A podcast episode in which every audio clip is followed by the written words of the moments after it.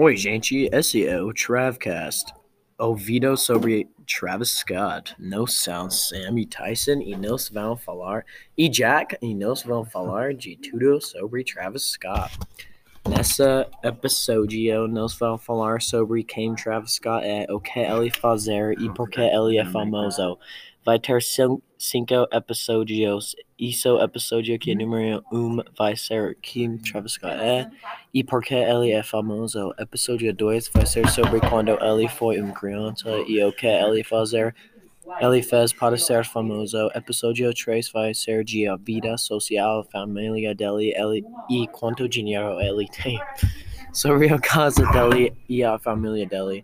Episódio 4 vai ser sobre sponsors dele, McDonald's, Nike e Travi Patty new McDonald's e ele sapatos do Nike.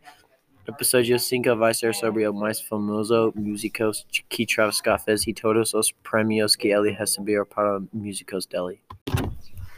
Então, você provavelmente está perguntando quem é Travis Scott e por que ele está famoso. Travis Scott um rapper americano. O real nome dele é Jacques Bermon Webster, de segundo. Ele escolheu o nome de Travis para música por causa da tio dele. Ele escolheu Travis porque é o nome de ele tio favorito. E o nome de Scott também é de o tio favorito. Scott foi o apelido de tio também. Então ele escolheu Travis Scott para ser o nome dele para música. O aniversário de Travis Scott abril 30 e ele nasceu em 1992. Ele nasceu em Houston, Texas. Por que é Travis Scott é famoso? Jacquees Berman Webster II nasceu em Houston, Texas. Tinha umas seis anos de idade. Webster viveu com sua avó em South Park, Houston, localizado no centro-sul de Houston. O bairro era famoso pelo crime e teve um impacto sobre um jovem Webster. Ele falou quando eu crescia, minha avó ficava no bairro. Então eu via merdas malucas aleatórias, vagabundos loucos e loucos excitando filhos da pessoas estranhas, com fome e sujas. Eu sempre disse, eu tenho que dar a fora dessa merda.